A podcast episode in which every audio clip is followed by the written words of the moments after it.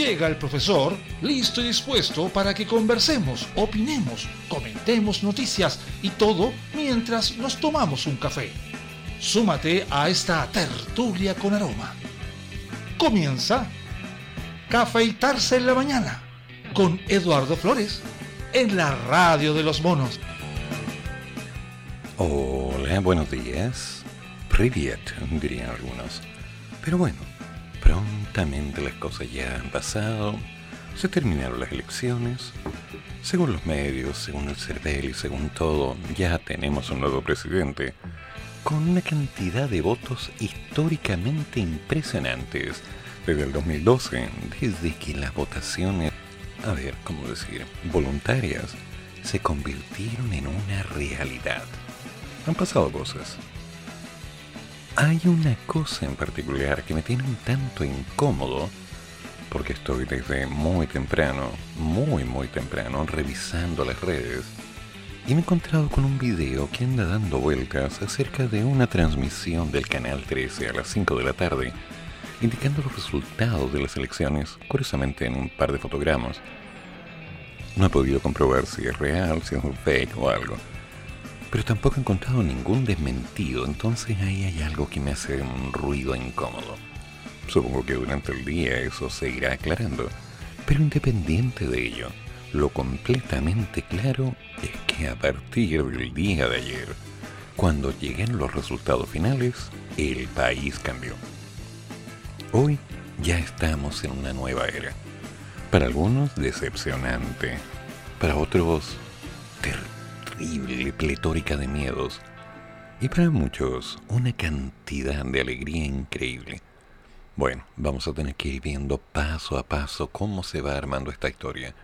Porque nos guste o no nos guste, solamente en el tiempo veremos cuál es la realidad. Por ahora, es una promesa. Analistas anticipan cómo podría operar el mercado y esperan las primeras señales del electo presidente. Contundente y sorpresivo para algunos fue el triunfo que obtuvo Gabriel Boric sobre José Antonio Caz en el balotaje, por lo que el abandonado de apruebo dignidad se convertirá ahora en el nuevo presidente de la República a partir del 11 de marzo del próximo año. Y de paso, ostentará el título del mandatario más joven de la historia del país. Si bien el mercado tenía internalizado el triunfo de Boric dado su ventaja en las encuestas, sí hubo ciertos datos que causaron sorpresa entre los analistas. Uno, la diferencia de 10% con la que se impuso. Y dos, una importante participación de casi 8 millones de personas que superó el 50% del padrón algo que no ocurría desde que se instauró en el 2012 el voto voluntario. Así, los expertos esperan un impacto inicial negativo para los activos chilenos a partir de hoy lunes, pero la evolución de estos irá dependiendo de lo que vaya transmitiendo y las señales que entregue el presidente en los primeros discursos. Aldo Morales, subgerente de la renta fija local de Visa Inversiones, espera una reacción negativa a las acciones chilenas. Esto explicado porque la importante distancia que obtiene el candidato de izquierda superando ampliamente las encuestas y sobre todo producto de la alta participación observada, siendo una de las mayores de la historia reciente. Mm, ay, ay, ay. Bueno, Puedo dedicarme a revisar los titulares, a hablar un poco de las noticias y empezar a ver cada cosa que nos dicen. Pero hoy día me voy a tomar varias libertades. La primera, la prensa, Cervel, todos los medios, nos han entregado una información concreta, asumo clara, en la cual se establece el intercambio de procesos para definir lo que serán los nuevos modelos y los nuevos cambios del país. Confío en que una vez que se haga el recuento y se haga el sondeo real de cada uno de los detalles, mesa por mesa, se pueda verificar exactamente cuáles son las estadísticas finales de todo este proceso.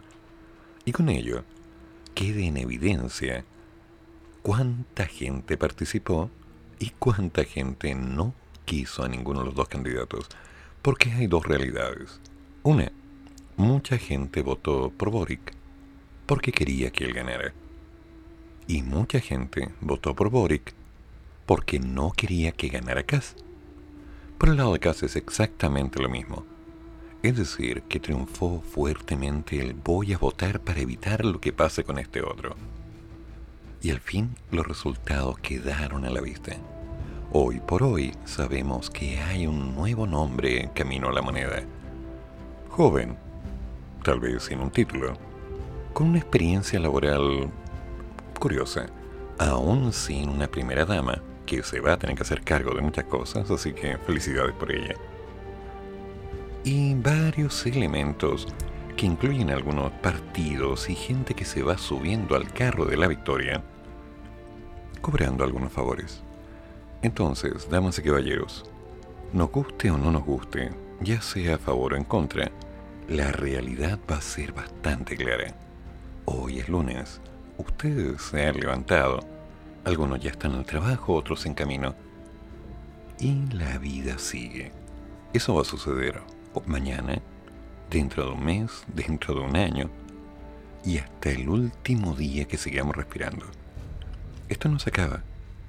Quien defina cuál va a ser el norte del país no es quien esté sentado en, digamos, un púlpito presidencial sino quienes están trabajando día a día para construir nuestra realidad. La señora María, don Ricardo, don Pedro, don Juan, Enrique, cualquiera. Todos y cada uno vamos a tener que ir construyendo. Tal vez no estemos de acuerdo con la ganancia final. Tal vez no nos resulta cómodo lo que vaya presagiándose como una posibilidad. Pero lo real es que esto está en movimiento y el cómo se va a ir construyendo nos va a dar un norte de definición. Hay algunos problemas con el actual gobierno dentro de la línea económica. Producto de la pandemia, producto de la revolución social de octubre del 2019, ¿sí? producto de una serie de desempeños de distintos gobiernos previos, producto de la crisis a nivel mundial, producto del alza de combustible, alguien dirá, producto de la inflación que tiene relación con que las cosas son más caras porque además no tenemos mucha agua. Entonces, creo que hay que empezar a mirar las cosas de una forma más bien objetiva, un tanto más discreta. Hay cosas que pueden resultar bien y hay cosas que definitivamente no van a tener solución. Hay muchas promesas puestas sobre la mesa. Hay muy buenas intenciones pero, ¿cuántas de esas promesas se cumplirán? ¿Cuántas de esas buenas intenciones nos alejarán del infierno? ¿Cuántas de las cosas que se van a hacer afectarán más a unos que a otros? Es inevitable. Eso forma parte de nuestro proceso natural, no por haber nacido en Chile, sino simplemente por existir. Cuando alguien sube, alguien baja. Cuando alguien gana, alguien pierde es una ley de vida. Por otro lado, la diferencia respecto a este casi millón de votos es sorprendente. Una cantidad increíble, según los datos que tengo, de gente dispuesta a participar en un cambio. El día de ayer me levanté muy temprano, eso de las cuatro y media de la mañana, me dediqué a revisar los últimos detalles, elegir bien, analizar lo que pude de las propuestas de gobierno porque, misterioso, habían desaparecido del CERVEL, supongo que por ley. Y finalmente, siendo las 7.30 de la madrugada, partí a dar mi voto. Bueno, caminé, tomé el metro, aunque en algún momento pensé que sería mejor tomar un bus, y después me enteré que no había sido una buena idea. Viajé, viajé, viajé y finalmente llegué a un punto en el cual debía caminar. Me bajé la mascarilla, encendí un cigarrillo y empecé un paso lento para llegar al colegio. Saludando al principio, ¿cómo están? Hola, qué bueno. Logré ingresar rápidamente a la mesa. Saludé a los colegas que ya son parte de lo cotidiano por la cantidad de veces que nos hemos visto y entré a la cabina. Revisé el voto, no tenía marcas, los números estaban bien. Marqué doblé, sellé y salí. Al momento de llegar a la mesa, lentamente fui cortando el número y lo entregué para que fuera guardado. Revisé antes de firmar y me encontré con que el número que estaba indicado era el número de mi voto. Todo transparente. Al momento de retirarme y despedirme, esperando no volver a verlas en algunos años, cosa que tuvimos de acuerdo porque no hay más por ahora, una señorita me detiene y me dice, usted no puede salir por acá. ¿Por qué? le digo yo. Porque anda con bastón y aquí hay una loma y si a usted le pasa algo a mí me van a echar la culpa. Así que le hice caso y empecé a caminar por la puerta de entrada, donde fui levemente detenido por el ejército que me dijo que por ahí no era la salida. Tras algunos cambios de palabras y algunas explicaciones logré salir y llegué nuevamente hasta la estación de metro. Me llamó la atención la cantidad de gente que estaba en los carros.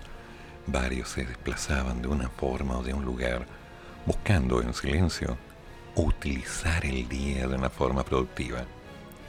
Tal vez habría sido bueno, no sé, ver la familia, compartir. Pero, considerando el calor imperante y la carencia de agua, al igual que no encontrar dónde poder comprar una botella, me desplacé hasta la calle en donde vivo. El calor no paraba. Lentamente fui caminando, entré a un negocio, compré una botella de agua mineral, algo de pan y volví al departamento para esperar los resultados. Las horas pasaron. Me llegaron dudas, preguntas, consultas.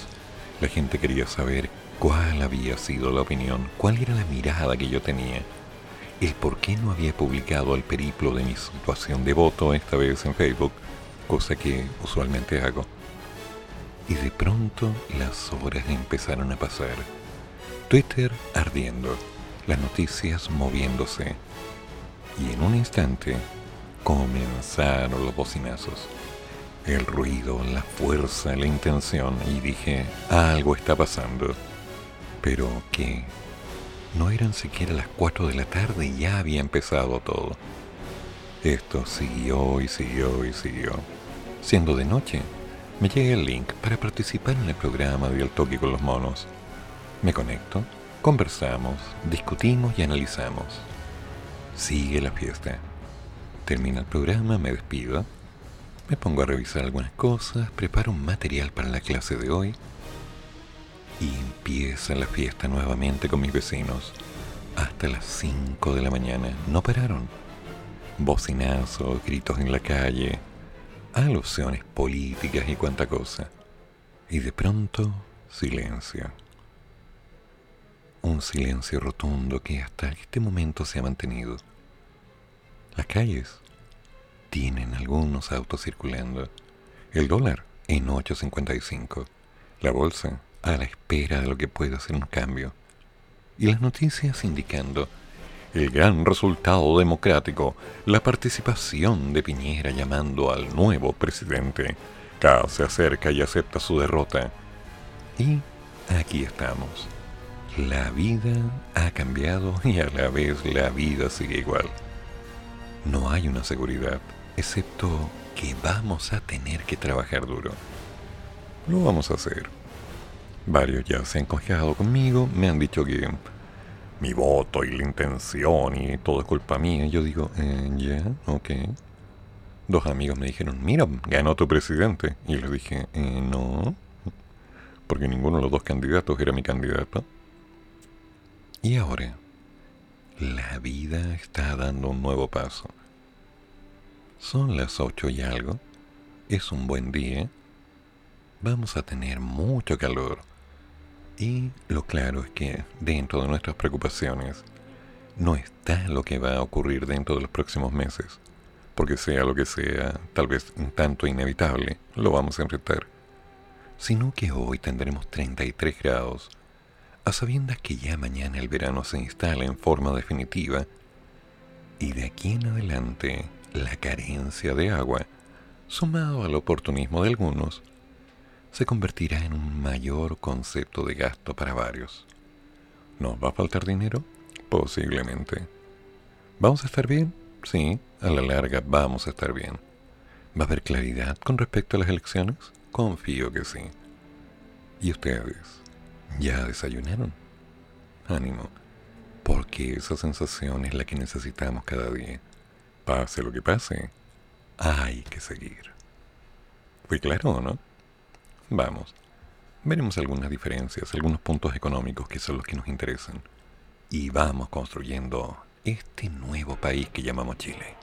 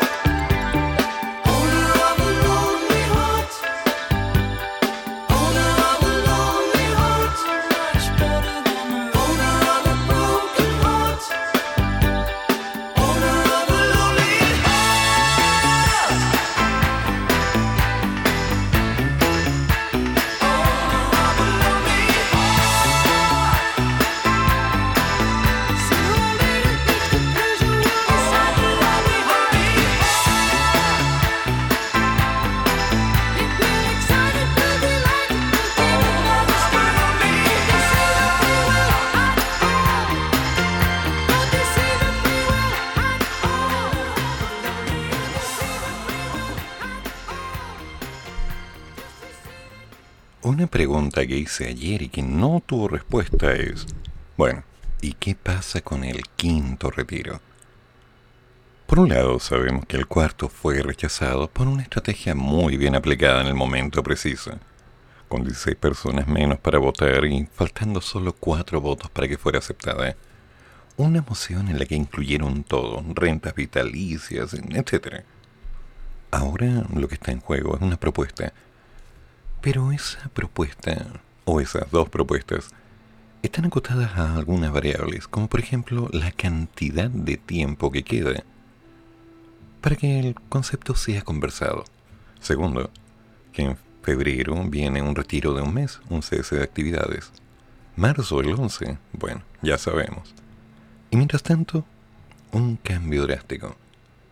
La gente dirá, no, ya no salió, ya no va a salir. Rechazaron el cuarto, ¿cómo va a salir el quinto retiro? Nadie sabe. Por ahí me dijeron, ¿cómo quinto? Cuarto. Si sale será el cuarto. Los números tienen orden. Yo digo desde ya, paciencia.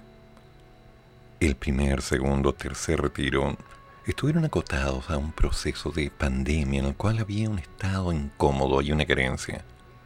Hoy por hoy la realidad es bastante distinta por el exceso de vacunación, y digo exceso, porque no me consta que sea necesario tanto vacunar, sino tan solo conveniente.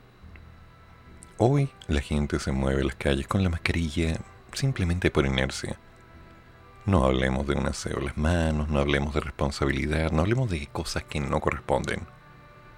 Hablemos de la realidad. Tenemos una variante que anda dando vueltas, previa a otra variante que llegará en cualquier momento, según conveniencia su historia, no lo sé. Pero lo claro está en que la pandemia no se ha ido, se ha convertido en una epidemia, algo controlable dentro del país.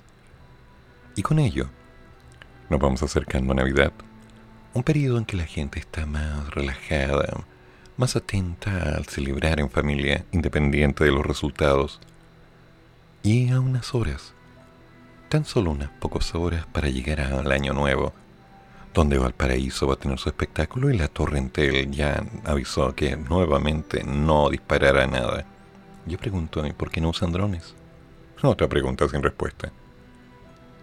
Hay tanto por hacer, hay tanto por esperar. Y el quinto retiro en este momento es una pregunta que a varios le sigue dando vueltas en la cabeza, sobre todo por las palabras que siguen. Se necesita. Ahora, paciencia. No me siento muy tranquilo con lo que está ocurriendo, ciertamente. Hay una inestabilidad y el miedo se huele. Pero no se puede vivir con miedo, damas y caballeros. Las cosas se hacen con o sin miedo, pero se hacen.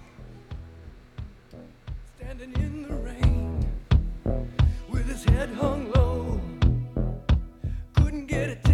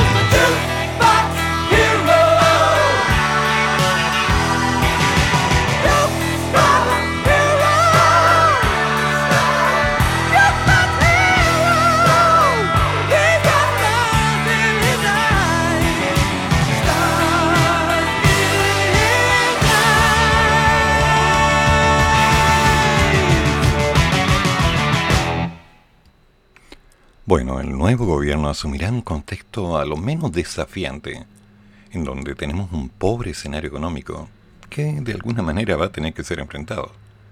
Y esto es porque la sobrecalentada economía, la inflación y la obligación de retomar la responsabilidad fiscal transforman el tema económico en uno de los más complicados de tomar para el nuevo mandatario, poniendo una importante dosis de dificultad para la sustentabilidad de cada una de las reformas y bueno, de los posibles cambios que se deseen implementar.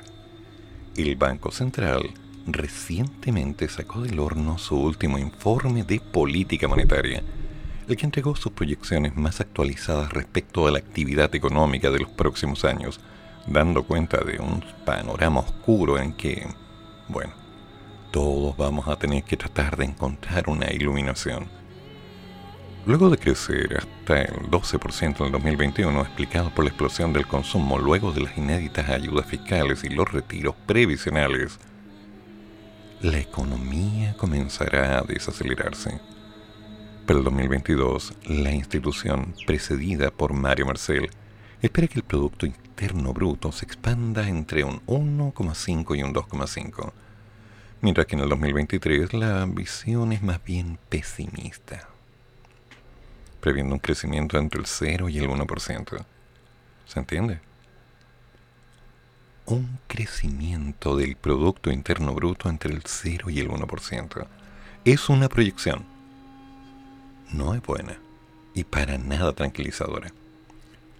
Una débil actividad que estará acompañada por una inflación constante, la cual ya dijimos está relacionada con una, el problema de las aguas, falta agua. 2. Es problema del combustible. Cada momento está más caro al trasladar las cosas de un lado a otro. 3. El oportunismo de algunos que han dicho, no, yo disparo los precios, tengo que asegurarme. Y 4. La realidad que tiene connotaciones difíciles de manejar, como el hecho de que tenemos que comprar caro y por lo tanto vender caro. Tema intenso según el Instituto Nacional de Estadísticas, la inflación de noviembre llegó a un 6.7 en un año, muy por sobre la meta del 3% que tiene el Banco Central. Así, se espera que la inflación culmine este 2021 en torno a un 7%, lo que se mantendría posiblemente durante la primera mitad del próximo año, y lo que luego comenzaría a descender hasta ubicarse dentro de un 3%, posiblemente a lo largo de dos años.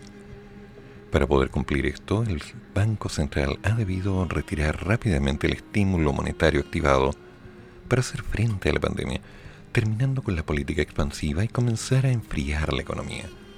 En este marco, el ente rector ha realizado dos potentes e históricas alzas consecutivas de 125 puntos base en cada una de las tasas de interés, la cual terminará el año con un 4%, esperando que llegue a un 5% en la primera parte del 2022. Por otro lado, uno de los puntos que generó mayor preocupación dentro del IPOM fue la caída del 2.2 en lo que respecta a la inversión, medida como formación bruta del capital fijo, prevista para el próximo año.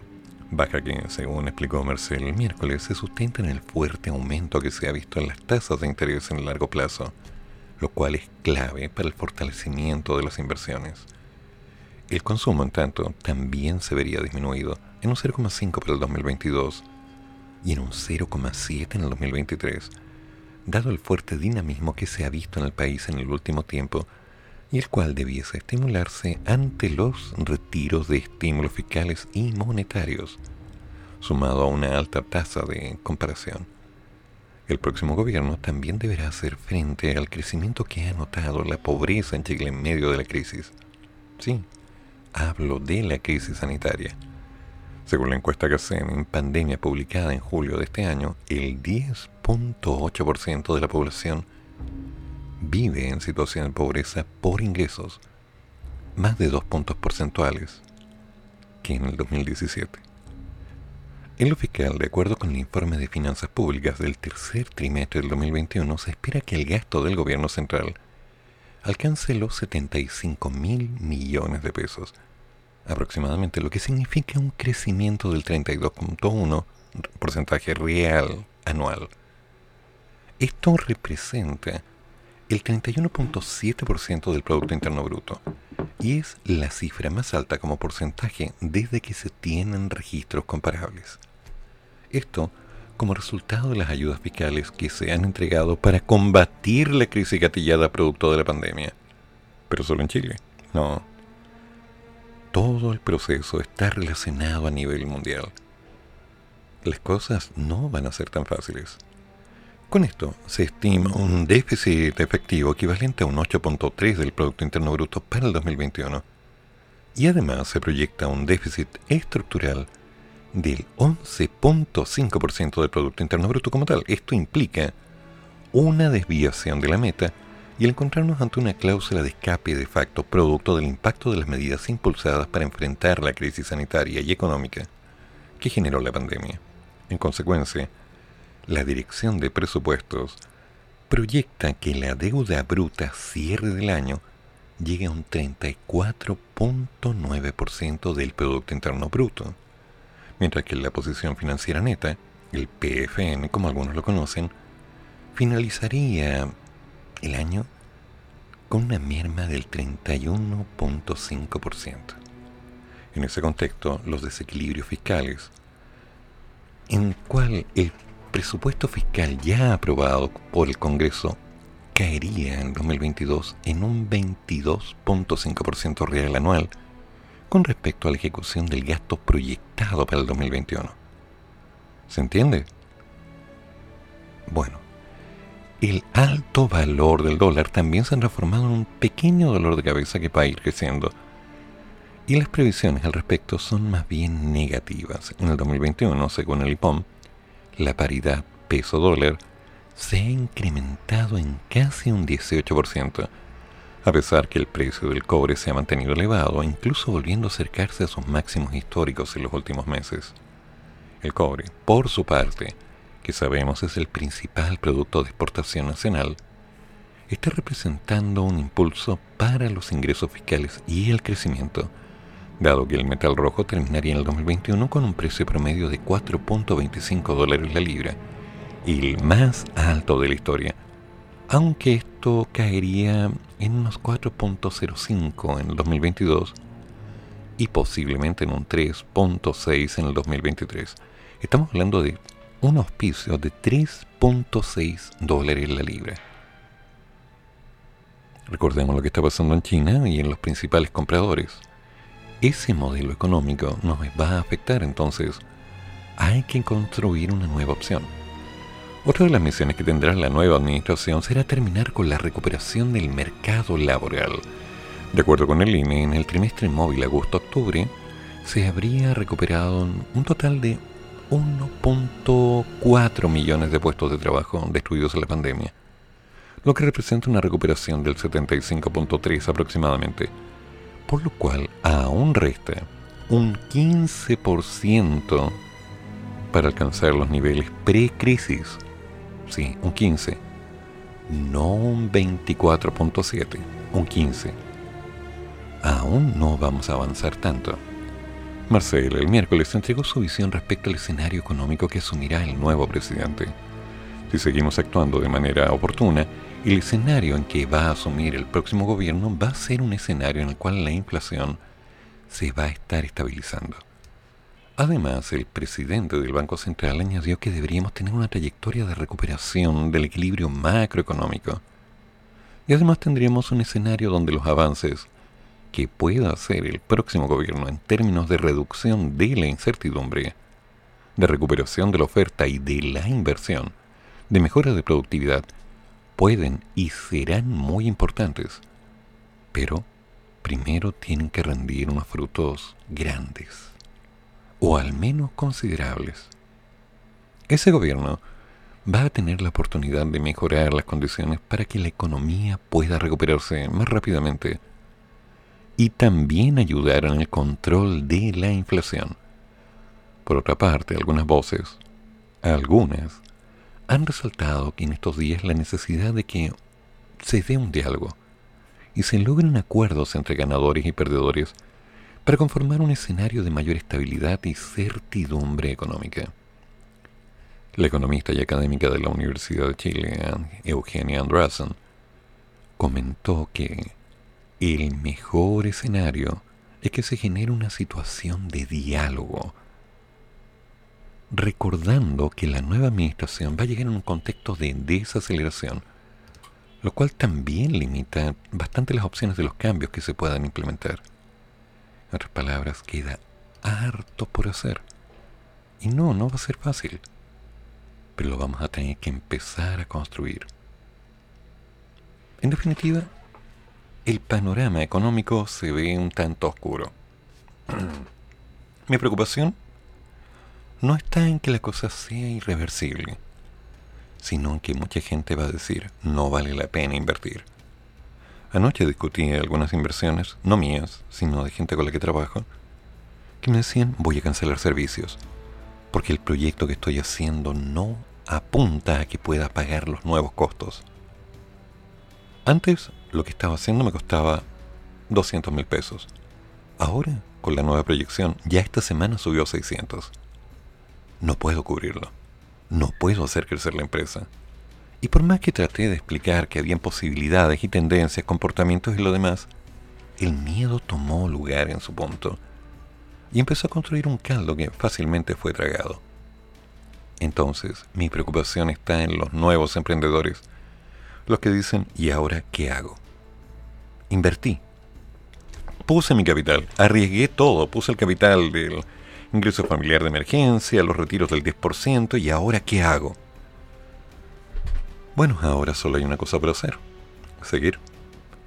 Sabemos que la incertidumbre, el riesgo como tal, forma parte de todo emprendedor. Aquel que está apuntando a irse siempre sobre la segura no puede emprender. Sí, lo siento, tenía que decirlo y es bueno que lo sepas. Si no estás dispuesto a vivir en un ambiente como un tobogán de sub y baja, la presión te va a destrozar la vida y tu salud es lo primero. Pero si tienes la fortaleza para resistir los embates, y si es, hay una alta probabilidad, no seguridad, probabilidad de que te puedas adaptar y que vayas logrando cambios positivos, cosas que después de un tiempo van a significar una rentabilidad. Esto es un proceso. La realidad económica del país está acotada por un lado por el modelo económico del gobierno, por otro lado, por las opciones que el Senado y la Cámara de Diputados pudieran llegar a dar y decir esto sí, esto no, esto sí, esto no. Los nuevos impuestos, que veremos si se van dando o no para las pymes. Los apoyos gubernamentales en función de los capitales que se puedan dar. Pero la parte más importante no está ahí, ni siquiera está en los bancos. Ni siquiera está en la cuenta corriente o escondida por aquí o por allá. No. La única fuerza real que establece el que un proyecto pueda seguir está en tus manos, en las mías, en la de todos. ¿Vamos a tener que trabajar? Mucho. ¿Mucha gente va a dejar de intentar? Sí, mucha. Varios se van a rendir. Otros ya deben estar buscando la opción de salir del país, ya sea para inmigrar, ya sea para escapar, ya sea para intentar, algunos con sueños. Pero los que nos vamos a quedar vamos a tener que trabajar día a día. Eso nos va a ser muy complicado. Hay que pagar un arriendo, la luz, el agua, los servicios, todo.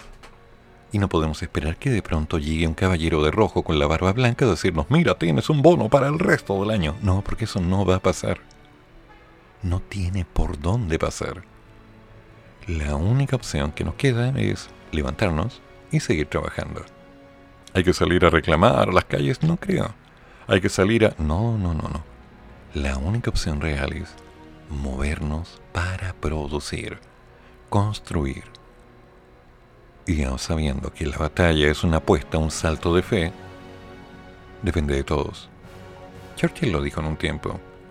Lo único seguro es que no hay nada seguro. Y después agregó, si mal no recuerdo, les prometo que esto costará sangre, sudor y lágrimas. Bueno, estamos en una realidad similar. No importa quién hubiera ganado, esta realidad iba a llegar igual. Lo sabíamos desde la Revolución de Octubre. Lo sabíamos apenas empezamos la primera cuarentena. Lo que sigue no va a ser fácil. Pero si fuera fácil, no sería para nosotros. Por alguna causa, cuando hay un terremoto, cuando hay un incendio, cuando hay una lluvia, un temporal, cuando hay un accidente, cuando pasa algo catastrófico, las diferencias desaparecen y todos nos damos una mano. Cuando termina, algunos se aprovechan, ¿no es cierto?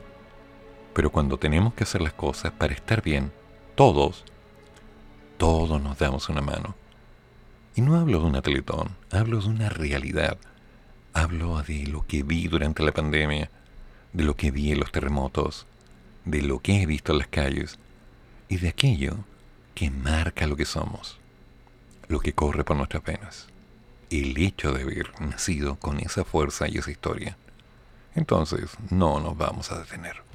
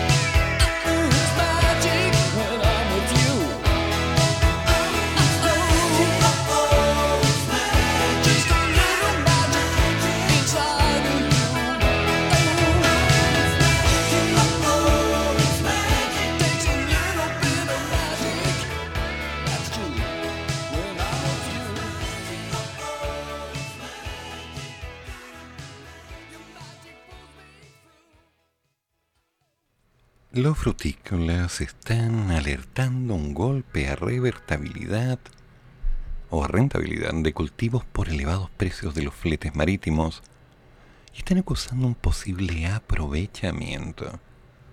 Mm, ya habíamos hablado de eso. No solo la crisis hídrica y la escasez de mano de obra están golpeando duro el sector agrícola nacional, sino que también están sufriendo el efecto momentáneo, según esperan, de la explosión de precios que han registrado los fletes marítimos, producto de los problemas logísticos que ha debido enfrentar el comercio global desde que el COVID comenzó a azotar al mundo entre finales del 2019 e inicio del 2020. ¿Ven? Nuevamente la misma historia. Esto se ha transformado en un dolor de cabeza para los exportadores, que han visto cómo el elevado valor del transporte marítimo está siendo protagonista de esos costos, lo que en muchos casos le es imposible traspasar a precios como el consumidor final. En pocas palabras, la rentabilidad del negocio de algunos cultivos está en jaque. Las tarifas están aumentando considerablemente, diría en cierta medida exageradamente, aseguró Ronald Baum, presidente de la Asociación de Exportadores de Fruta. Subir un costo de un embarque a China desde los 500 dólares a 10 mil dólares es algo un poquito exagerado. Sí, porque entre 500 y 10 mil se entiende, ¿no? Tan así que incluso cree que puede haber algo de aprovechamiento por parte de las navieras. Ojalá no sea así, pero la rentabilidad es que estamos pagando mucho, mucho más en relación a los fletes de lo que pagábamos el año pasado y del año antepasado. De hecho, citando un estudio norteamericano, agregó que el 25% del mayor precio se está pagando en fletes. En todo caso, afirma que las preocupaciones fundamentales del sector es que no pueden traspasar al cliente final todo el costo del transporte, aunque comentó que hay algunos cultivos, como por ejemplo la cereza, dado que el precio en que se vende en el exterior, en China por ejemplo, pueden absorber el incremento del valor de los fletes hasta un cierto límite. Pero cuando el costo del flete representa, por ejemplo, el 30% del costo total y los precios no suben un 30%, tenemos un problema bastante serio. En ese sentido, sostuvo que los cultivos nacionales con mayores problemas son la uva de mesa, los duranos, nectarines, kiwi, entre otros. No pueden soportar las alzas de los precios en esos fletes. Tienen pérdidas. Y al tener pérdidas, uno tiene que adoptar una decisión. ¿Sigo o no sigo con el negocio? Eso afecta la actividad en general y por supuesto la mano de obra. Consultado al respecto, Jorge Valenzuela, presidente de la Federación de Productores de Fruta, sostuvo que efectivamente hay cultivos que están muy apretados de rentabilidad, pero que no solo tienen que ver con el tema de flete, sino también con el costo de la mano de obra en el país, que ha escalado entre un 30 y un 40% en el último tiempo. Este negocio, el de la fruta, es mucho más apretado de lo que era antes. Recordó de todas formas que el alza de precios en los fletes es una cuestión a nivel mundial. No es algo que nos esté pegando solo a nosotros. Todo el mundo está subiendo los fletes. Y esperamos que esto sea algo pasajero o que disminuya a medida que la pandemia vaya perdiendo fuerza en el mundo. Así, subrayó que la madre de las preocupaciones en la industria es la escasez de agua. Por su parte, la ministra de Agricultura, María Emilia Ondurraga, aseguró que sin duda la violenta subida del valor de los fletes es un tema de preocupación, el cual resaltó requiere la coordinación público-privada para agilizar cada una de esas etapas y procesos involucrados en esta cadena. Por ahora, afirmó, estamos haciendo un seguimiento y monitoreo de la situación tratando de facilitar en lo que está a nuestro alcance para aliviar los costos. Y esto es porque hay varios elementos. Por ejemplo, cuando un emprendedor compra un producto, dice, lo voy a vender al doble para ganar el 100%, la primera noción. Y sobre ello empieza a construir. Pero hay un error, porque no está incluyendo los costos reales del producto. ¿Y cuáles son esos costos? Vivir, pagar, un techo, un espacio. Hay muchas cosas. ¿Y quién lo paga? Bueno, lo paga el que compra, si es que no lo encuentra muy caro. fire.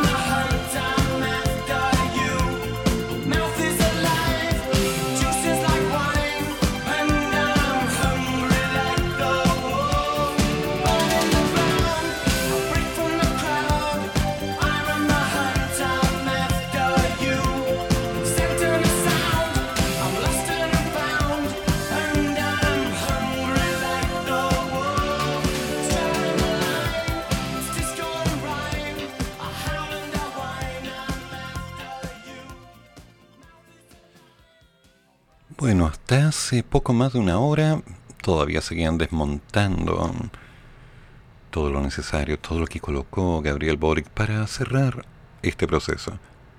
Aunque creo que esto va a tomar un rato un poco largo, porque durante la madrugada y mañana de este lunes se mantienen los desvíos por la vía sur de la Alameda en la comuna de Santiago, ya que aún se encuentra el escenario en donde se celebró el triunfo de Gabriel Boric los cambios en el tránsito que Carabineros dispuso desde la mañana del domingo, cuando comenzó a instalarse, siguen de igual manera para la locomoción colectiva y los vehículos particulares en el eje principal de la capital. Mientras se realizan los trabajos de desmontaje, el flujo vehicular de Alameda hacia el oriente es desviado por San Francisco, luego por Santa Isabel hasta Portugal, donde pueden retomar la Alameda. Las autoridades hicieron un llamado a los pasajeros de la red de transporte público y a los conductores de vehículos particulares a estar alertas a estas modificaciones de tránsito.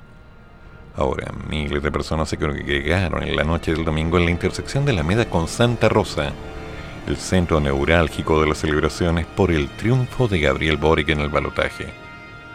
Bueno, obviamente yo no estaba ahí.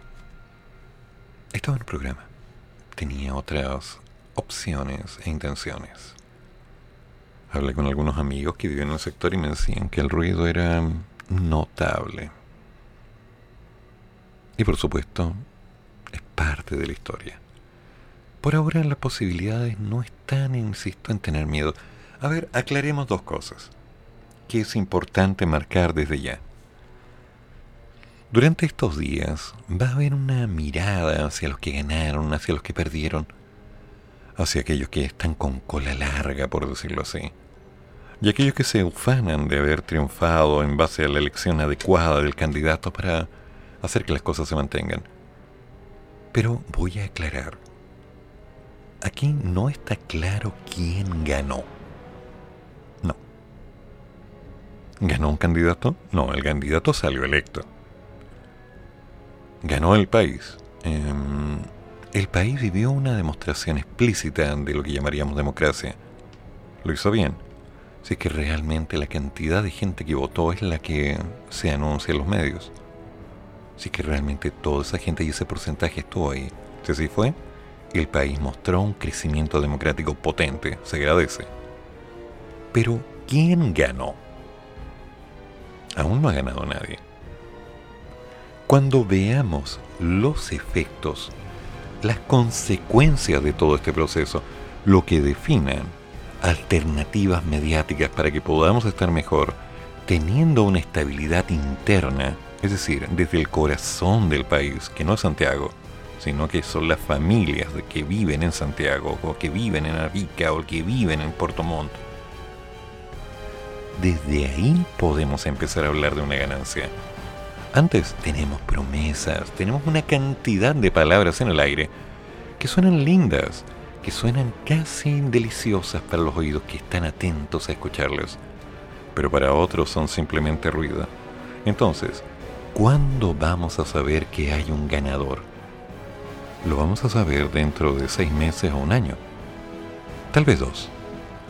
Y dentro de ese periodo va a quedar en evidencia si es que lo que hicimos fue lo correcto o lo incorrecto, porque vuelvo a insistir en ello.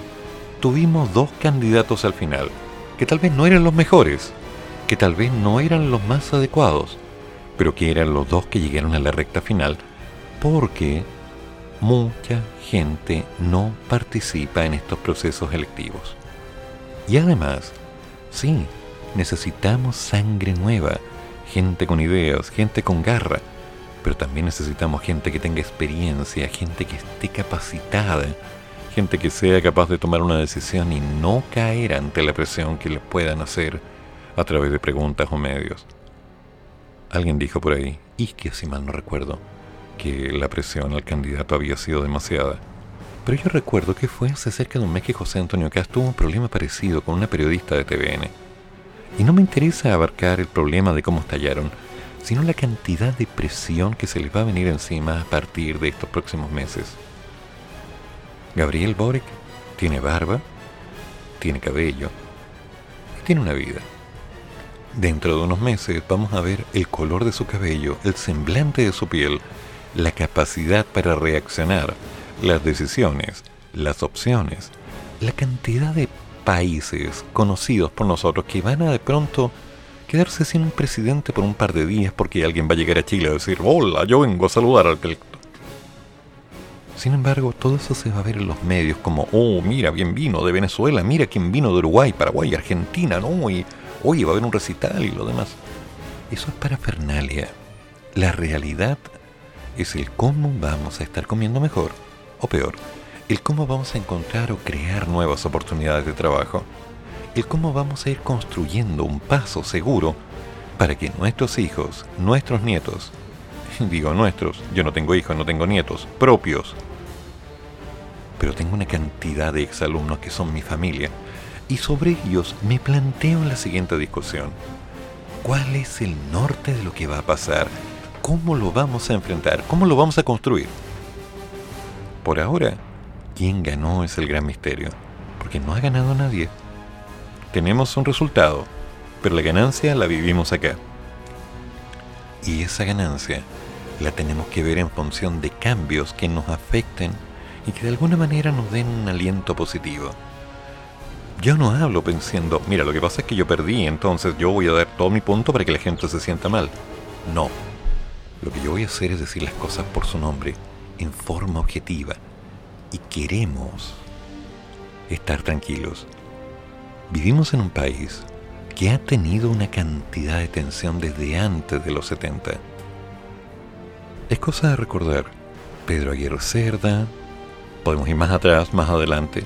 Elwin, Bachelet, Piñera, Frey, Boric.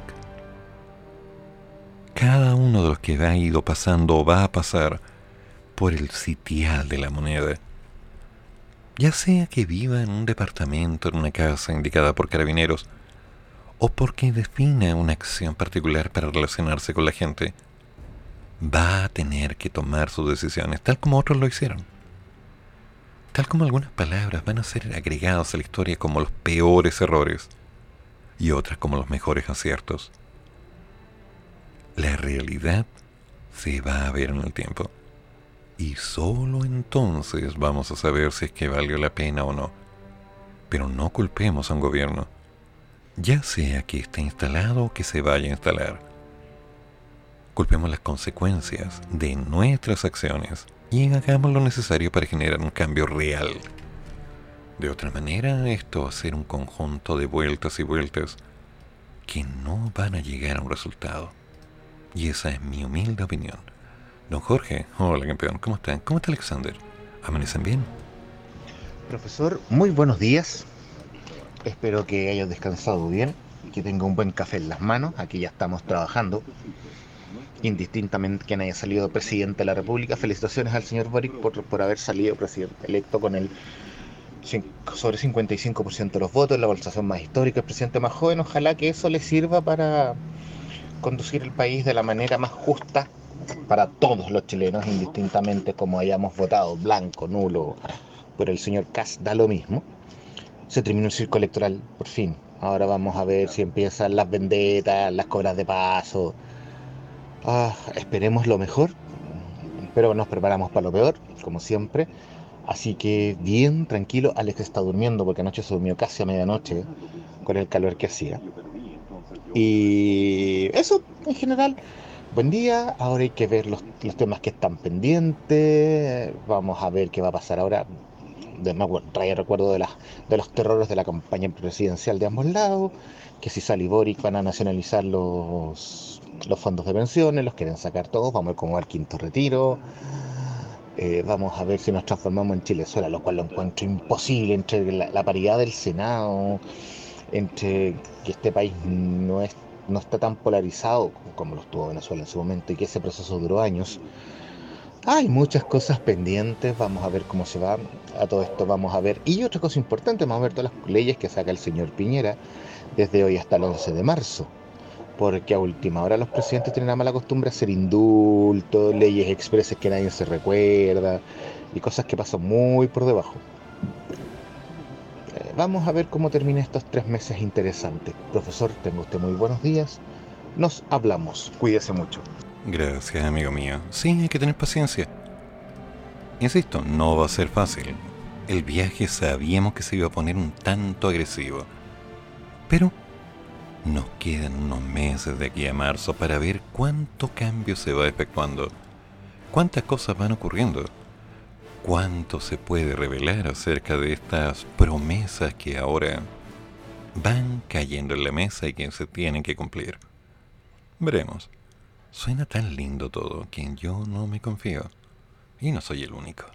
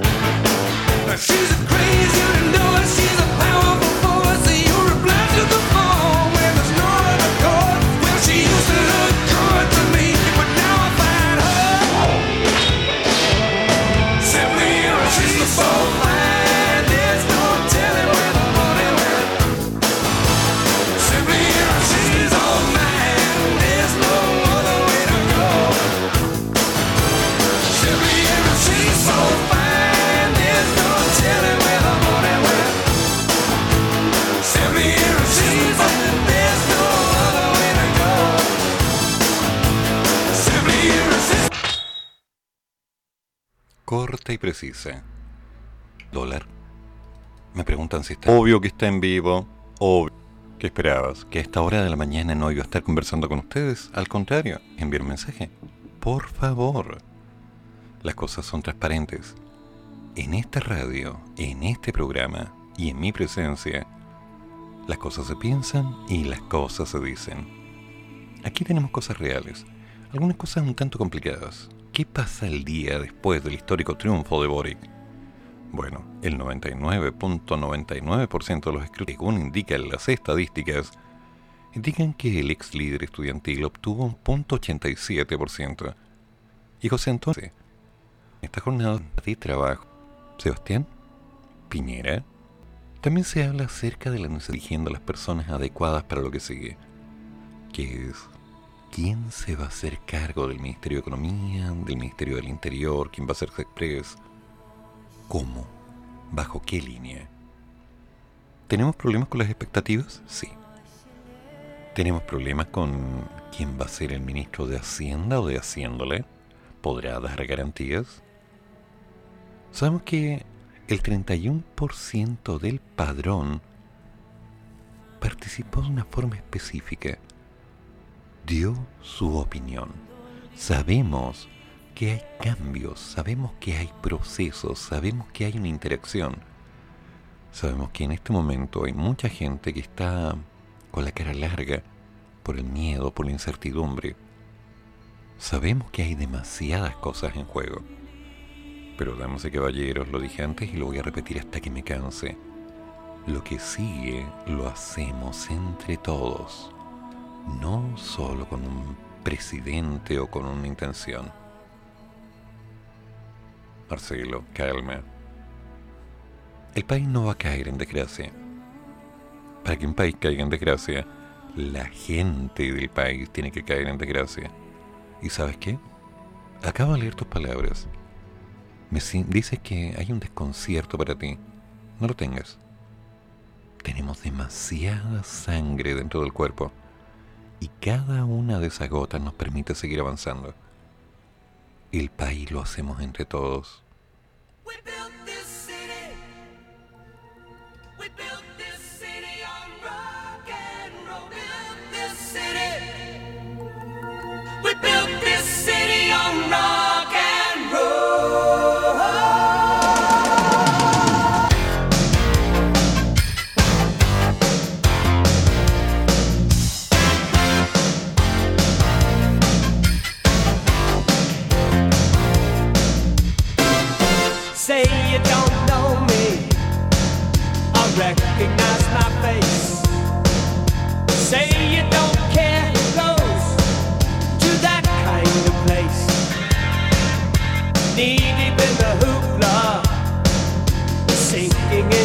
fight.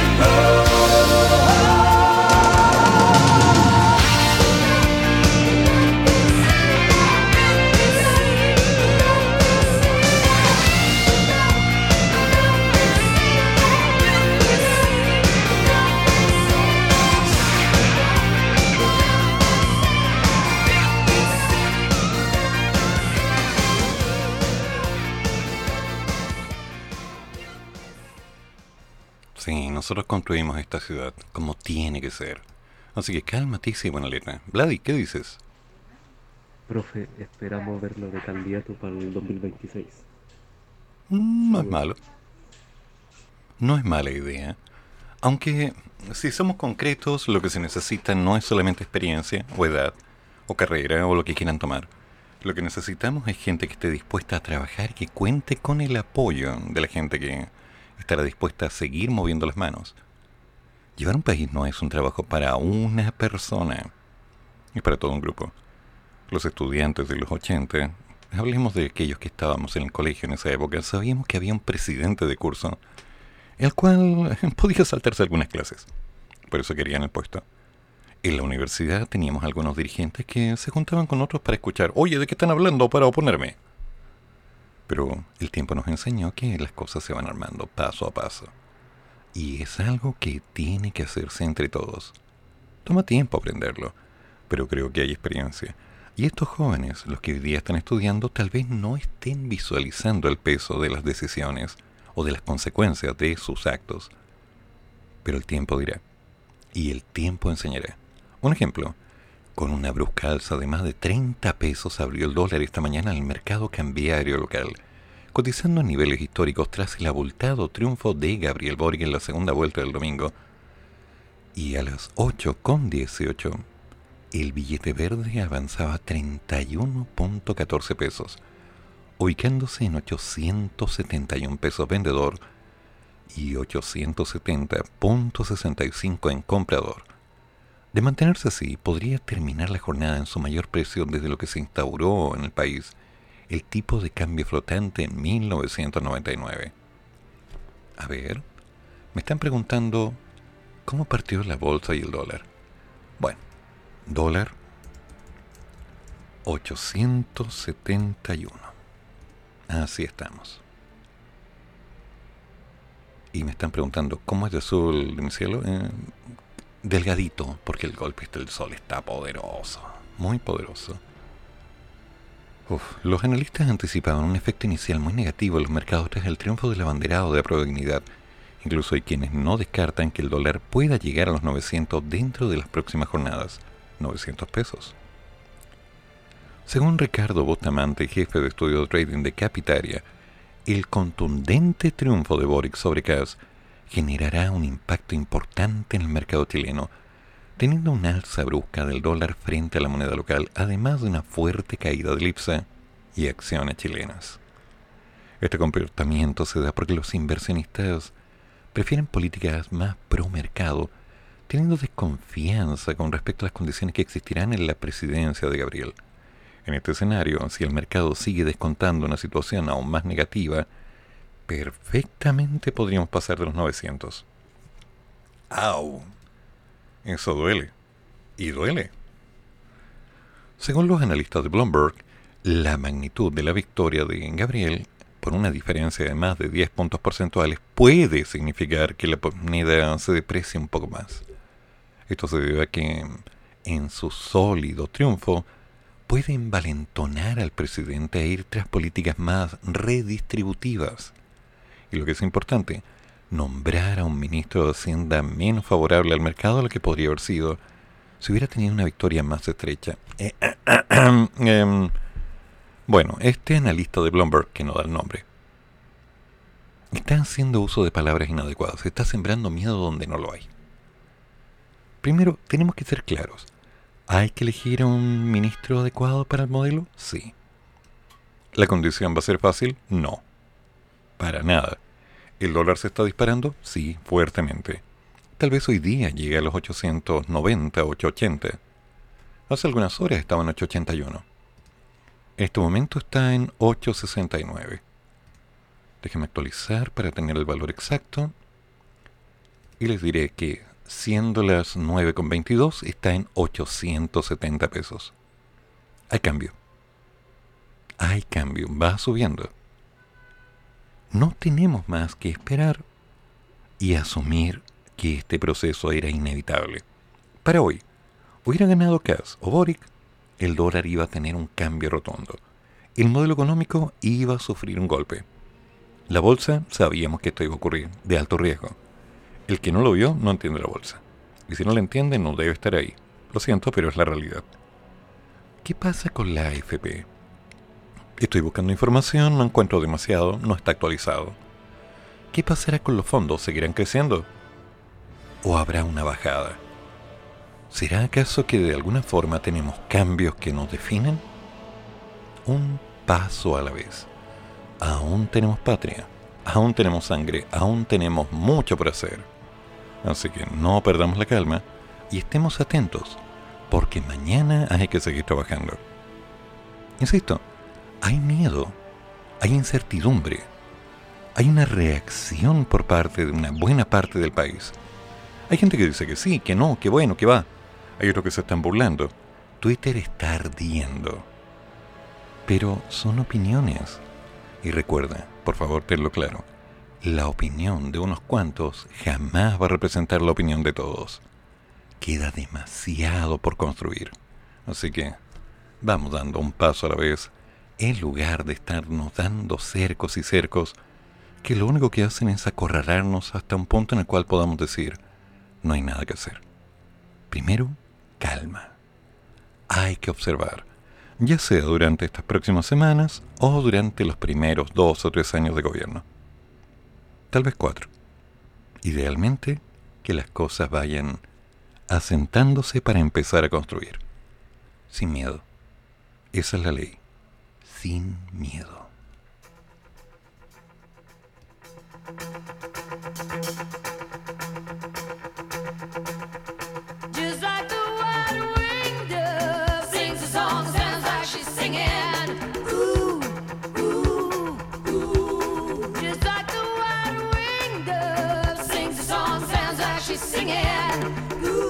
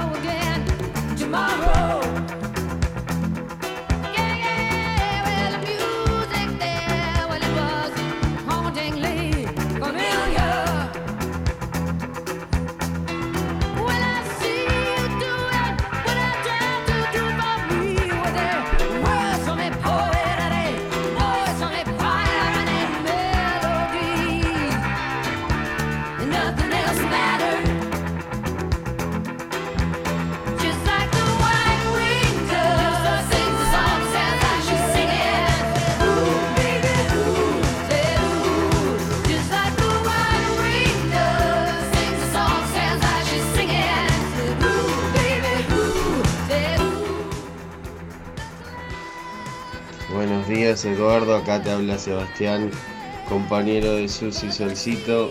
Estamos escuchando el programa y quería mandarte un beso y felicidades en este año. Y bueno, a seguir con el programa. Un saludo desde Buenos Aires, Argentina.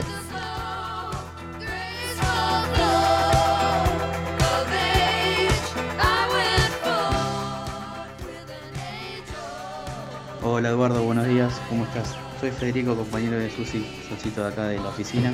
Te quería comentar que siempre escuchamos un programa cada vez que venimos, presencial de acá y nada, que es muy lindo, que sigas así con los éxitos y que tengas felicidades. Te mandamos un fuerte abrazo de acá de Argentina. Gracias a todos. Mientras tanto nos preparamos para llegar con nuestro querido maestro Te lo damos, que viene en pocos minutos al aire, y esta vez hablando de un tema contingente, mostrando la realidad de lo que va a ser las opciones del nuevo modelo económico y social que impera a partir de este día.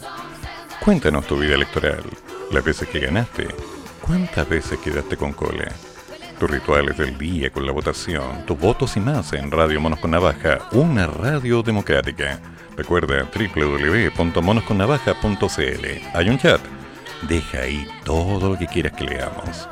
No te alejes, no te alejes. Estamos cerca y seguiremos cerca de ti. Y una vez que termina el Maña Mañando, viene todo música internacional con Larry Constantino, llevándonos por los caminos de todos los estilos y de todas partes. Vengan todos. Y después el horóscopo de alma de bruja, para que nos centremos después a las 14 horas con Me haces tanto bien. Con Luz, el hombre que no falla, el hombre que siempre está listo. Así que calma, pisa, buena letra y mucha paciencia. No nos ahoguemos. Vamos con calma. Vamos construyendo este país entre todos. Que nadie tenga miedo. Que nadie se ahogue. Vamos a salir. Vamos a estar bien. Que no le falte agua muchachos porque hoy día son 33 grados en Santiago y en muchas partes del país está escaseando el líquido elemento. Así que hagamos lo que hay que hacer. Sin miedo. Tengan paciencia. Hay que poner mucha atención a todos los cambios. Ver qué pasa con el dólar, ver qué pasa con la bolsa, ver qué pasa en todo el entorno. Que nada nos ahogue. No tengan miedo. Que vamos a estar bien. Nos juntamos mañana. Que tengan muy buen día. Ánimo, tiza, calma y buena letra. Hasta mañana. Y esto se acabó por hoy día.